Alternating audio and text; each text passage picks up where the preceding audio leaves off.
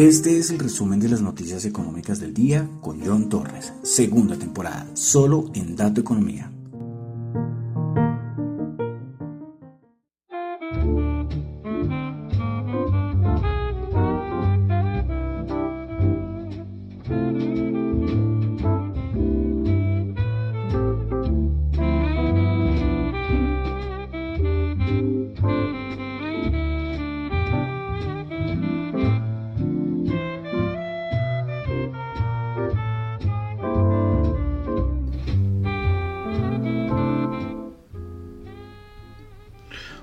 Buenas noches a todos. Son las 8.03 de la noche de hoy viernes 4 de marzo del año 2022. Mi nombre es John Torres y este es el resumen de las noticias económicas del día. A ver, acomodo creo que mejor el micrófono. Vamos a comprobar que todo esté bien, parece que sí. Bueno, saludo a los que me escuchan en vivo en Radio Dato Economía, los que escuchan el podcast en Spotify, no olviden calificarlo. Eh, y ahora en Spotify organizaron mejor las categorías, lo comentaba hace un momentico en Twitter. Eh, y ahora hay subcategorías y no sé en dónde estoy yo, no tengo ni idea. Ahora hay de negocios, de finanzas, de economía. Bueno, hay un montón de categorías, de verdad que no sé en cuál estaré yo. Me tocará mirar eh, a ver en qué categoría uno lo, dejaron o cómo organizaron eso. Pero bueno, entonces pueden calificar el podcast en Spotify, recuerden, de 1 a 5 estrellas. En Apple Podcast también pueden calificarlo de 1 a 5 estrellas. Y en Google Podcast también está ahí. Ahí sí no pueden calificarlo, pero bueno, los que escuchan ahí, pues les envío un saludito. Eh, también recuerden que ya YouTube, lo siento, lo lamento, ya en YouTube no, ya el podcast no está. Y todavía en Tita, todavía no lo he subido. Recuerden que ahora estamos en Tita TV. Tita Network, que es esta nueva plataforma descentralizada de streaming entonces ahí donde estamos, yo lo que estoy colocando, así lo hice en el, ayer no hice programa, pero antier, ahí les coloqué el link para que entren y se suscriban. Hombre, y me sorprende es que ya vamos 7, estaba en ceros y vamos 6 o 7 ya suscriptores. Bueno, para, para ir dos días, pues está bien. Vamos a ver si recupero los 85 que teníamos en YouTube. Bueno, entonces ahorita vamos a colocarnos, toca volver a empezar, vamos a colocar la meta de los 10, vamos a ir a los 10 primeros y que conozcan estas plataformas. Eh, eh, la gente no le gusta que le saquen la zona de confort, ¿no? no ¿Cómo así, John? Si todo tiene que ser YouTube, que nos va a poner a abrir cuenta en otro lado. Bueno, además creo que no es necesario que abran cuenta, ahí pueden verlo, pero si no, pueden coger y como yo les digo, cogen, experimentan, que es tener una billetera y ver que el mundo cripto también ofrece posibilidades aparte de, las criptomonedas. Recuerden, como yo les he comentado muchas veces cuando estamos en la sección de criptos, que criptomonedas es solamente una categoría de todos los criptoactivos y hay muchas más, hay muchos más proyectos relacionados con muchas más cosas. Y Titan Network es eso, Titan Network es un proyecto cripto descentralizado enfocado a la transmisión de videos y transmisiones en, streaming de manera descentralizada. Bueno, entonces vamos a comenzar recordando que lo que yo comento acá son solamente análisis personales, no es para nada ninguna recomendación de inversión. No es ninguna recomendación de inversión. Eso es lo más importante, ¿eh? ténganlo muy claro. Bueno, entonces vamos a comenzar. Comenzamos con Asia. Tuvimos PMI de servicios en la India 51.8 anterior 51.5. Pasamos a Europa donde tuvimos PMI de servicio en Alemania 55.8, esperaba 56.6. Quiero ver cómo van a salir estos PMIs eh, europeos eh, para el siguiente mes. Vamos a ver si en verdad lo que está pasando ha afectado a estos PMI. Estos todavía no se ven tanto afectados porque el conflicto comenzó como el 23 más o menos. Entonces, pues estos lógicamente no, no recogen nada, muy poco de esos de lo que está pasando. Bueno, en Francia PMI de servicios 55.5, en Italia PMI de servicios 52.8, en España PMI de servicios 56.6 y el PMI de servicios de market de la eurozona 55.5. Seguimos en la eurozona donde tuvimos el índice de precios del productor. El dato interanual ya se ubica en 30.6 cuando se esperaba 27.3. Ay Dios, ay Dios. Y este es dato de enero, ¿eh? De enero. Bueno, dato, dato de desempleo de la eurozona, 6,8%, se esperaba 6,9%, 0,1% por debajo. Pasamos a Francia, donde tuvimos dato de producción industrial del mes de enero, 1,6%, cuando se esperaba el 0,5%, el dato mensual, y el interanual se ubica en menos 1,5%, se esperaba el menos 3,2%, mejorando este dato, aunque, repito, que son datos de enero. Bueno, pasamos también a las ventas de minoristas en la eurozona. Del mes de enero, el dato mensual se esperaba dato mensual, se esperaba 1,5% y terminó solo en 0,2%, 0.2%.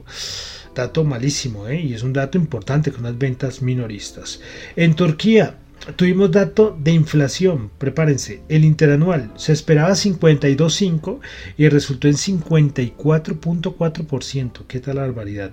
Y en Turquía también tuvimos el dato de índice de espejos del productor, se esperaba 103%, 103%, Dios, y terminó en 105.01%. ¿Qué tal ese dato índice de precios del productor, no? 105%. No sé, como pues, iban a la par, ¿no? Lo que siempre hemos dicho. Una cosa es que yo diga el índice de precios del productor, pero ustedes lo comparan a nivel de eh, inflación y uno ve que son siempre un país que tiene una inflación alta.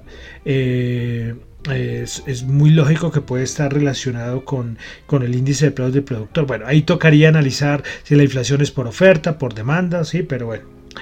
Eh, listo, vamos a pasar a Norteamérica. Tuvimos el ISM servicios en Estados Unidos 56.5 y anterior, el mes de enero había sido 59.9, bajo a este dático. PMI de servicios, el de Market 56.5, esperaba 56.7, este dático sí estuvo bien. Bueno, datos de empleo en Estados Unidos. Primero que todo, subsidios de desempleo, el dato semanal, se esperaban 225 mil y terminó en 215 mil. Los continuos se esperaba 1.420 y aumentó a 1.476.000. Y hoy tuvimos el dato más importante que el dato de empleo en Estados Unidos. Bueno, se crearon 678 mil Qué barbaridad, ¿no? Anterior había sido 477 mil y se esperaba 423 mil. 678 mil. Tasa de desempleo 3,8%. Se esperaba 3,9%, bajó respecto al anterior que fue el 4%. Y un dato que siempre es muy importante y es mirar los, los ingresos de los trabajadores. Pues el dato mensual subió en 0%, pero el interanual se esperaba 5.8% y bajó a 5.1%, anterior 5.7%. Este da como un pequeño respiro, ¿no? Este dato de salarios de los trabajadores. Bueno, pasamos a Colombia. Eh, el Departamento Administrativo Nacional de Estadística, así el DANE, reveló que en febrero los costos de producción en Colombia en su variación anual se dispararon o aumentaron mejor 30.2%. 30.2%. Entonces ese es el índice de precios del productor que él estaba comentando Europa, pero aquí tuvimos el de Colombia, que eso así, dando un poquito más de analizándolo un poquito más. Bueno, en febrero del 2022, comparado con febrero del 2021, los sectores de minería, y agricultura, ganadería y pesca presentaron variaciones superiores a la media, mientras que el sector de industria registró una variación inferior a, a la media. Finalmente, las subclases que se destacaron por su contribución positiva a este índice de productor en los últimos dos meses fueron aceite de petróleo y aceites obtenidos de los minerales biotuminosos y crudos con el 58.1%, Huya sin aglomerar 121.5%, frutas de pepita y frutas de hueso 109% y en conjunto aportaron 11 eh, todo eso es el conjunto aportador y 11,82 puntos. Entonces, repito, índice de precios de productor en Colombia 30,2%. Claro, uno se podría ponerlo a comparar, ¿no? Acabamos de hablar de Turquía de 100, ¿cuánto fue que acabamos de decir? 105%, ¿no? Pero bueno, continuamos aquí en Colombia. A ver, un momento, por favor, porque estoy acá organizando esto. Bueno, en Colombia eh, salió la noticia de que el gobierno nacional, eh, sabiendo lo que está pasando a nivel de las presiones inflacionarias, eh, difirió a cero el arancel a 165 bienes que se importan al país, con el objetivo de disminuir el impacto al que se han enfrentado recientemente los consumidores del país. Dentro de las subpartidas que tendrán este nuevo tratamiento arancelario se encuentran alimentos, bebidas, harinas, cereales, semillas para productos agrícolas, aceites esenciales, extractos de malta, eh, mejoradores de panificación, bueno, entre otros. Entonces, dato importante, dato importante, mm, bueno, eh, esto es, bueno, no voy a dar mi opinión así pero solamente lo dejaremos ahí, ¿no? Con esto, porque esto sería entrar aquí un debate de, aranceles y, y bueno, hoy viernes no quiero atormentarlos. bueno, sí, sí, sí, porque para entrar a esto, sí, porque hay cosas que, pues sí, por caracteres inflacionarios, pero tocaría ver, sí, si hago una cosa, dejo de, de, hacer otra cosa, ¿no? Entonces, pero bueno, dejamos ahí lo del análisis o el comentario de, la, de esta medida arancelaria por parte del gobierno colombiano. Bueno, pasamos ya a los mercados, índices, empresas, aquí donde estamos con toda esta sección. Y comenzamos como siempre con la parte del petróleo, que ha dado mucho que hablar por todo lo que está sucediendo. Pues JP Morgan dijo que casi el 70% del petróleo ruso eh, está buscando compradores. El, casi el 70% del petróleo ruso. Por eso es que lo están ofreciendo con descuentos. Hoy se supo que Shell compró precisamente petróleo eh, crudo Urales, de los Urales, es decir, el petróleo ruso, a 28,5 a 28,5 dólares el barril de descuento frente a la referencia Brent. Es que lo están, mejor dicho, no regalando, pero sí un descuento súper importante. Bueno, y respecto a esto, yo les comentaba antier y era que es que claro, nadie quiere comprar petróleo ruso porque puede meterse un lío y tienen que buscar financiación y ningún, banco te da financiación para que compres eh, petróleo ruso. Y es que hoy se supo y se comentó, solamente fue un comentario que la Casa Blanca estaría considerando prohibir, prohibir, prohibir las importaciones de petróleo ruso. Entonces, imagínense eso, o sea, esto sería bueno, sería más caótico todavía. Cuando salió la noticia, imagínense qué hizo el petróleo, pues subir con bastante fuerza. Bueno, y entramos de una vez al caso eh, Rusia, sí, porque ahí de una vez con ese tema petrolero lo, lo unimos, ya a hablar un poco más de lo que ha pasado los bombardeos, todo sigue, de cierta manera sigue igual, ¿eh? sigue igual, sigue igual. ¿Qué pasó eh, importante en las últimas 24 horas y fue lo de eh, la central nuclear de Zaporizhia. No, Zaporizhia. Mi ruso es muy malo, eh, perdón. Bueno, pues esta es la central nuclear más grande de toda Europa y pues que el ejército ruso se hizo con esta, hizo, hubo incendios, bueno, había un, había, hombre, había un poco de tensión porque esto es la, la central nuclear más grande de Europa. Eh, pero ya Rusia dijo que no, que lo van a cuidar muy bien y que no se preocupen. y ya se ha visto que los niveles estos de, radiación y todo esto que miden, pues que están en normal, en normal. Entonces que por ese lado, pues, pues no nos preocupemos tanto, ¿no? Eh, bueno, gracias, ¿no? sí, pero entonces esto ha sido algo que, hombre, es que tranquilamente esto puede ponerse muy feo, ¿no? Peor de lo que está, de lo que está pasando. Bueno, eh las conversaciones, ¿cómo van? Nada, esto no avanza para nada, esto no avanza para nada. Van a, ahora a, concretar otra siguiente eh, reunión, eh, no sé cuándo, ya creo que van, van para la tercera, pero no llegan a ningún acuerdo. Y es que ni Rusia quiere el brazo dejar, eh, dar el brazo a torcer, ni Ucrania tampoco. Hoy precisamente Putin habló con el canciller alemán Scholz, dijo que Rusia está abierta al diálogo con Ucrania pero que Ucrania debe cumplir todo lo que exige Rusia. O sea, no es que sea muy optimista eso. A ver, si Dios mío, a ver, ese señor Putin. Eh, a ver, a ver, a ver, si, hombre, que esto es una situación para muchas personas es en, Ucrania está siendo muy, pero muy, pero muy difícil, muy difícil, muy difícil. Bueno, eh, ¿qué más les cuento? Las sanciones siguen. A nivel de Rusia, hoy, bueno, les voy a contar algunas. Eh, aparte de las, de las sanciones a nivel de mercados, muchas empresas han salido. Hoy Louis Vuitton eh, dijo que va a cerrar 124 boutiques. Eh, imagínense esos 124 eh, boutiques en todo. En todo. A ver un momento.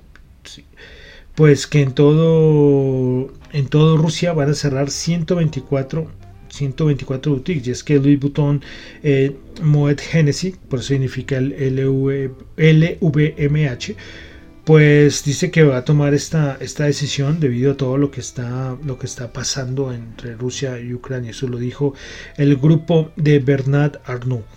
Bueno, Microsoft también va a suspender todas las ventas de sus productos y servicios en Rusia. FedEx va a suspender todos sus servicios en Rusia y también en Bielorrusia. Em, Facebook también, Facebook no va a suspender, el gobierno ruso va a suspender o suspendió ya eh, y bloqueó Facebook, pero no solamente Facebook, sino también Twitter. Entonces, medidas y medidas y de parte del mundo hacia Rusia y Rusia también tomando medidas. Y también han salido corresponsales eh, de los principales medios, Financial Times, Bloomberg, CNN, saliendo de Rusia. Bueno, eh, ¿Qué irá a pasar? ¿Hasta cuándo y hasta cuándo irá a aguantar? Es que lleva una semana y, el datico se me perdió. Lo, lo miré hoy. ¿Cuánto es que se gasta Putin en un día? ¿Cuánto le representa en gasto un día de guerra para, para el, ejército ruso? Y es una barbaridad. ¿Hasta cuándo va, hasta cuándo va a aguantar? Bueno, no lo sabemos, no lo sabemos. Bueno. Eh, otras medidas en contra de, Rusia fue que, por ejemplo, el London Stock Exchange suspendió algunos, la mayoría de ETFs con exposición a Rusia. El SPI eh, va a eliminar todas las acciones cotizadas y domiciliadas en Rusia. Entonces, medidas y más medidas, sanciones y más sanciones. Difícil la situación. Bueno, eh, un dato que les quería traer y es que ya sabemos toda la explosión que ha tenido los commodities. Y es que a Ucrania muchos le dicen el, ¿cómo es? el granero de, Europa, pero no solamente de, Europa, es que por ejemplo a nivel de mercado de trigo, eh, los principales países exportadores de trigo en el mundo esto es un dato lastimosamente que es de 2020, pero no creo que haya mucha, mucha diferencia. En millones de toneladas, en primer lugar está Rusia con 37,3, Estados Unidos 26,1, Canadá 26,1, Francia 19,8 y Ucrania con el 18,1% ven lo que ha impactado, por ejemplo, en el mercado del trigo, eh, es que se ve, se ve, o sea, en el top 5 está Rusia y Ucrania. Entonces por eso vemos a todas estas materias, a estos commodities explotando al alza, una barbaridad con lo que está pasando. Entonces, eh, esto a nivel mercado no les voy a decir porque por ejemplo a nivel cuantitativo no hay nada, o sea, tenemos esta volatilidad, este miedo, no, no, no hay más cosas, pero toca verlo ya las cosas un poco más amplias a nivel macro y es eh, qué va a pasar, o sea, dónde va la economía. Es lo que están hablando todo el mundo, porque eh, tenemos esta crisis, la inflación se va a disparar, los bancos centrales, eh, por ejemplo Estados Unidos va a ver qué hace, bueno, en marzo que una subida de 25 puntos básicos, pero después va a tener que pronto aumentar más. Y viene un término que yo lo había comentado el año pasado, creo, pero hace, hace varios meses, y es el término de estanflación. Recordemos que es esta inflación, aumento de la inflación, pero un Producto Interno Bruto creciendo muy poquito. Respecto a esto, por ejemplo, JP Morgan redujo eh, el Producto Interno Bruto Global para el año 2022. Su anterior estimación era de 3,9% y la redujo al 3,1%. Y es que, claro, eh, lo que está pasando va a afectar muchísimo. Tras de que teníamos problemas de inflación antes de todo este conflicto, eh, ahora las cosas van a ponerse peor. Eh, hoy, ¿quién era? Goldman, no me acuerdo, que decía que ya esperemos que si lo de un baneo a Rusia, lo que les comentaba, un baneo del, crudo ruso, por parte de Estados Unidos dice que esto mínimo lleva el petróleo a 180 dólares. Imagínense la inflación, la inflación y la estanflación. Eh, hoy Bank of America sacó un datico muy interesante y es cómo se comportan algunos, algunos sectores en épocas de estanflación.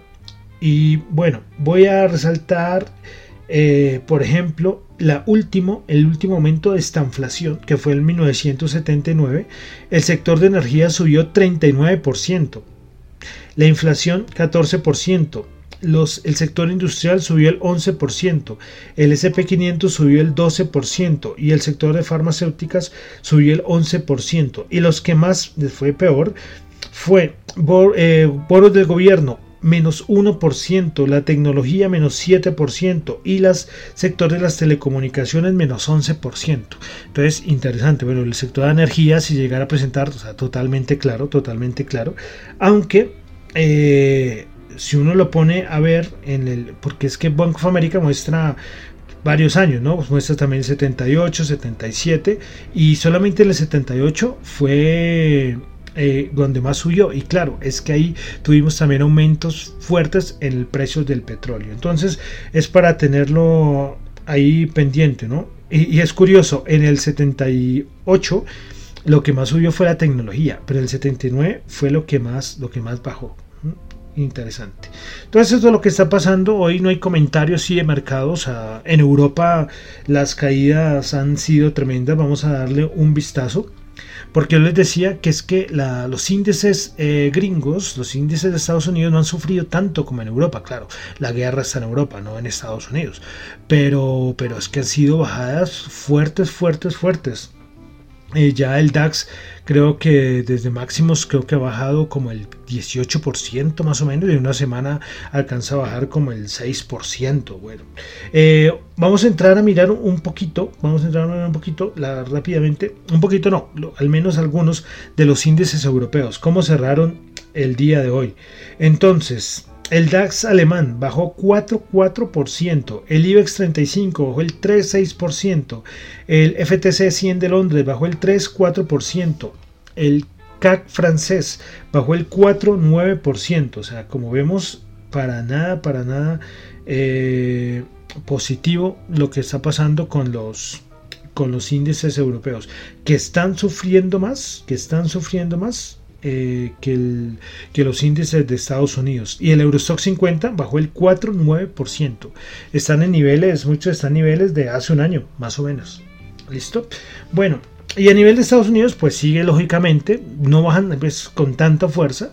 Eh, ves que se recupera mientras que Europa sube, pero siguen de todas maneras viéndose afectados. Entonces vamos a entrar a los índices de Estados Unidos como cerraron el día de hoy viernes. El Nasdaq 100 bajó 197 puntos, menos 1,4%. 13.837 puntos. Principales ganadoras en el Nasdaq 100. Eh, a ver, principales ganadoras en el Nasdaq 100. Tuvimos a CSX subiendo el 6%, Splunk subiendo el 5,9% y Seagen subiendo el 4%. Principales perdedoras, Pinduoduo bajando el 8,7%, Micron, perdón, Micron bajando el 8,1% y Scaler bajando el 6,8%. Bueno, vamos a pasar al SPI, el SP 500 el día de hoy bajó 34 puntos, bajó el 0,7%, 4.328. Todavía lejito de esos mínimos que son los 2.200. Es un nivel que no, que no, puede, no puede perder. Eh, a ver, el SP500, sí, aparece el SP500. Bueno, estoy esperando que ahora para saber cuáles fueron los principales ganadoras y perdedoras en el SP500 el día de hoy. Ah, bueno, yo tenía otro dato eh, y se me fue. ah, respecto al el SP500, se me olvidó decirlo antecitos, pero bueno, aprovechemos que estamos hablando del SP500 y es que Banco de América dice que entre 3.800 y 4.000 la Reserva Federal va a entrar a, salvar el mercado entre 3.800 y 4.000. Son 200 puntos donde, ¿sí? Que hemos hablado mucho de esto, ¿no? Y lo he comentado mucho el del PUT, como se le dice, el PUT de la Reserva Federal. Bueno, entonces ese pequeño principal de ganadoras Occidental subió el 17,5%.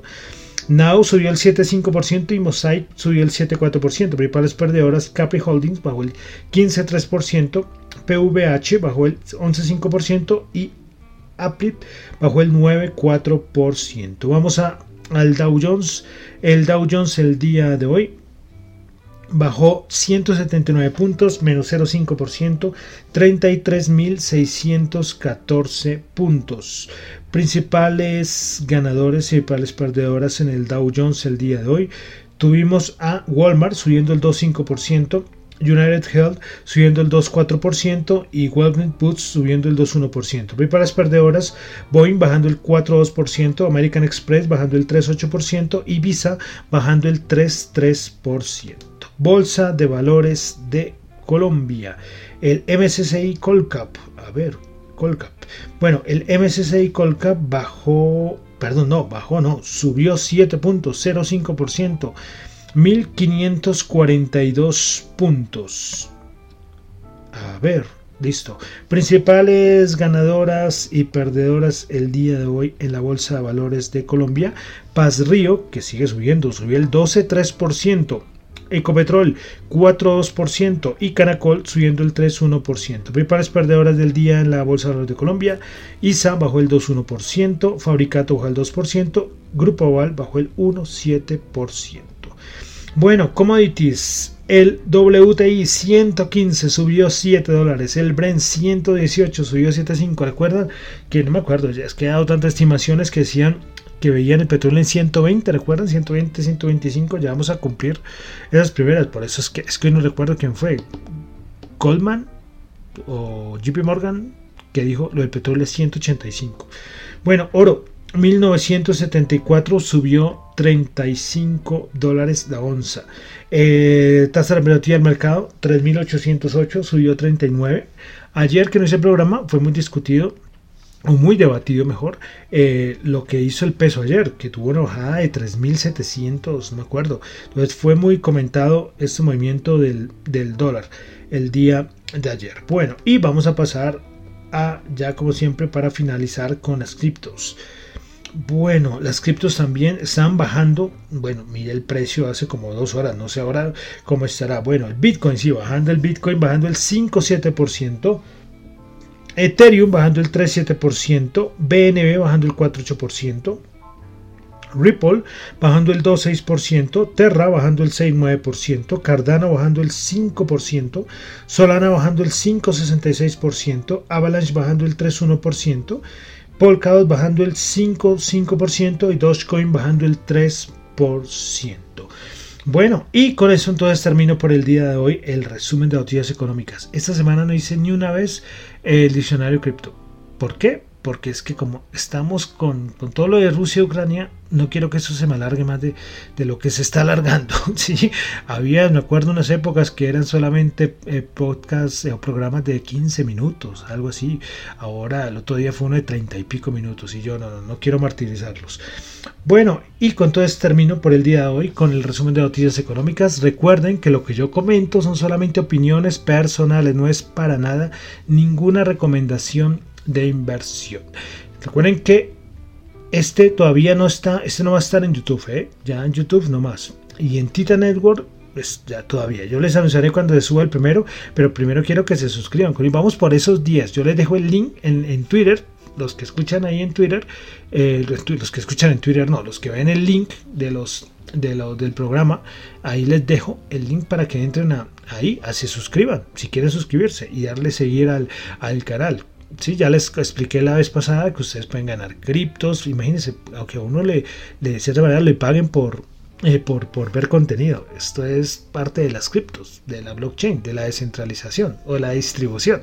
¿sí? Eh, me decía me decía alguien con el que estaba hablando que me critica mucho por, por, el cambio. Yo les había dicho que me han jalado las orejas por irme a YouTube. Y me decía, ¿qué puedo hacer con eso? Y yo no quiero abrir cuentas. Y no, no, y también hay una tienda donde se pueden cambiar por cosas, por camisetas, por ropa, las, las criptos. sí, decía, como les digo, cojan, miren la plataforma y váyanse familiarizando con la plataforma de Tita. Tita Network o Tita TV. Yo les dejo ahí, como siempre, como siempre, no, como lo hice la vez pasada, el link para que entren directamente al canal. Bueno, entonces me despido. Mi nombre es John Torres, me encuentran en Twitter en la cuenta arroba Chu. Esa es de mis comentarios personales, esa es mi cuenta personal. En la cuenta arroba de Economía, donde ahí son solamente cosas de economía, finanzas, son solamente noticias. La cuenta de la emisora Radio Dato Economía, perdón, Dato Economía R y el correo donde me pueden enviar todo el material que quieran a radiodatoeconomía.gmail.com Bueno, y vamos a cerrar con una canción que me la pidió otro oyente y me parece genial que, que sigan. Yo les digo, hay mucha gente que dice, oye, ¿quieres escuchar alguna canción? Y, me dicen, sí, claro. Entonces me, me dicen, bueno, este oyente a ver si lo tengo acá. Bueno, a ver, que se me perdió. Para decir y saludarle. Bueno, bueno, no lo encuentro. bueno, es para esta canción. No es que sea para, es que él me dijo. Y si no encuentro la cuenta de, Twitter, no puedo decir quién es. Ay, Dios. Hoy no, no lo encuentro, no lo encuentro, no lo encuentro. A ver, listo, sí. De esta canción eh, que te me han pedido canciones y cuando digo que quiere escuchar y la colocan el nombre, pues esta es de arroba vdulce7, José Vicente, pues dice que le gustaría escuchar la canción Chan Chan de la orquesta Buenavista Social Club. Muchísimas gracias.